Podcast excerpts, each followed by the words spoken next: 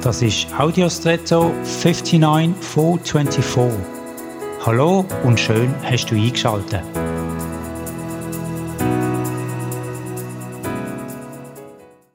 Gewisse Männer tragen einen Bart und von diesen Bart gibt es natürlich fast unendlich viele Varianten. Je nach Mode sehen die Bärte anders aus. Gewisse sagen, ein Bart sei ein Zeichen von Männlichkeit, andere sagen, unsichere Männer verstecken dahinter ihr wahres Gesicht. So oder so. Ein Bart ist auch ein nonverbales Signal.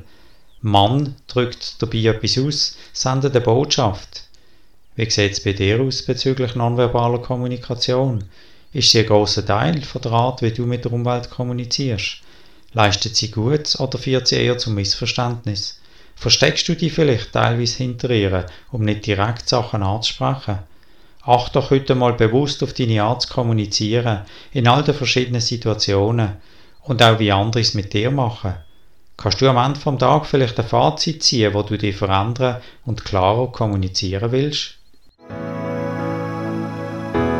Und jetzt wünsche ich dir einen außergewöhnlichen Tag.